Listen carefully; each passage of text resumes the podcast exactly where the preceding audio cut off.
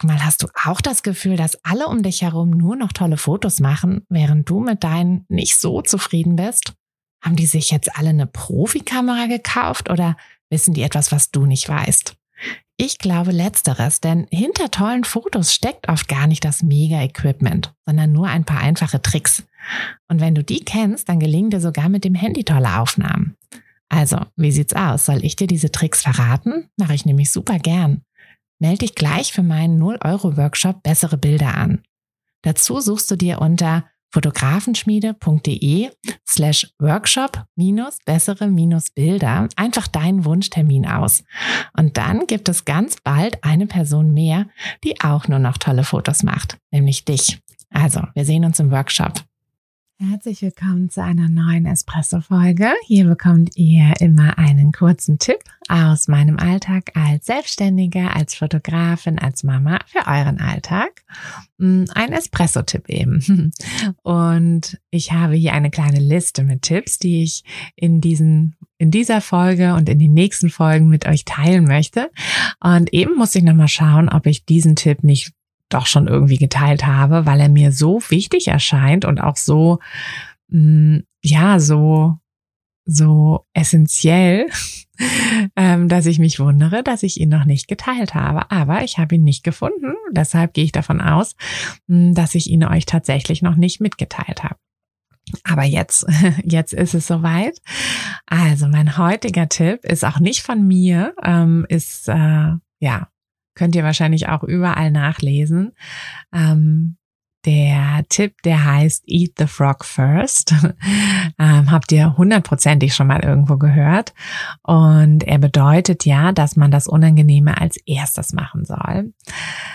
Und so ist es einfach. Also ich bin großer Fan davon, den Tag entspannt zu starten und erstmal irgendwie einen Kaffee zu trinken.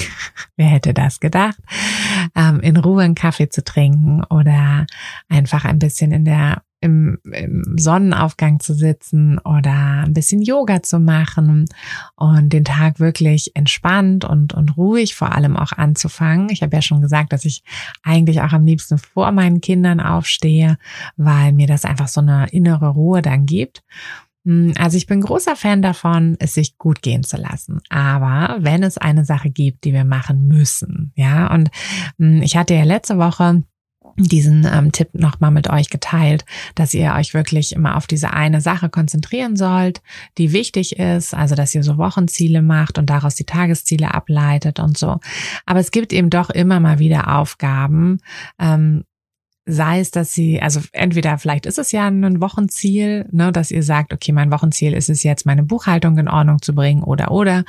Und äh, es gibt natürlich immer wieder Aufgaben, ähm, die wir einfach so ungern machen, die aber gemacht werden müssen. Und die machen wir einfach als erstes. Also sobald der angenehme in den Tag Starteteil abgeschlossen ist, ähm, folgt einfach ein kurzer unangenehmer Teil, in dem wir ja diesen Frosch herunterwürgen und dann ist es aber auch okay. Und ihr werdet aber auch sehen, wenn ihr diesen ja, wenn ihr das quasi geschafft habt, dass ihr dann viel befreiter und viel glücklicher an den Tag rangeht. Also wenn ihr vielleicht habt ihr irgendeinen Anruf, den ihr so ein bisschen vor euch her schiebt und so, wenn der die ganze Zeit im Nacken sitzt, ne, bei euch und die ganze Zeit ihr dran denkt, oh, ich muss diese eine Sache noch machen, ich muss das noch machen, dann habt ihr auch den Kopf nicht frei für andere Sachen.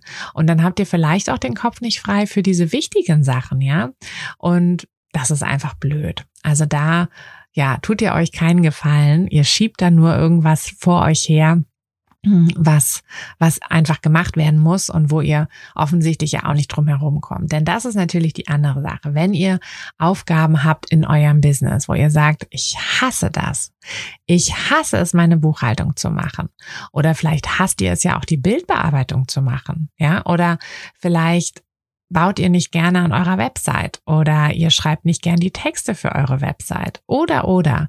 Ja, es gibt bestimmt irgendeinen Teil eures Businesses, der der euch einfach nicht so viel Freude macht, der aber eben auch irgendwo gemacht werden muss. Weil klar, ne, zu einem Fotoshooting ziehen wir alle gern los. Und irgendwie ein, ein nettes Kundengespräch haben wir auch alle gern. Aber bei den anderen Sachen, manche lieben es, Bildbearbeitung zu machen, andere nicht.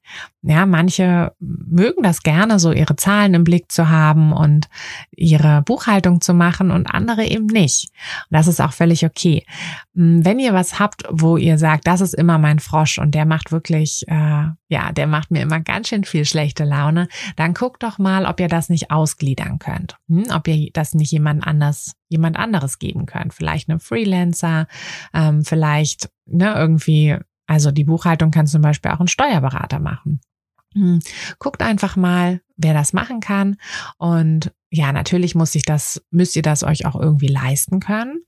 Aber es ist ja auch nicht immer alles ne, eins zu eins irgendwie gegenzurechnen. Und mehr Lebensqualität ist natürlich auch eine Sache. Und wenn ihr sagt, ah, ich habe jedes Mal schiebe ich diese paar Stunden, die ich Buchhaltung mache, so vor mir her und schlepp mich da so durch und ich hasse es, ähm, ja, dann macht das jemand anders für euch. Ne? Und wenn das vielleicht, ne, vielleicht ist es dann ein bisschen teurer, aber vielleicht werdet ihr auch diese Zeit dann gar nicht unbedingt für euer Business nutzen ähm, und nicht in der Zeit jetzt dann euer Business noch weiter wachsen lassen, sondern ihr werdet in der Zeit einfach nur eine schöne Familienzeit haben oder so, dann ist das auch okay.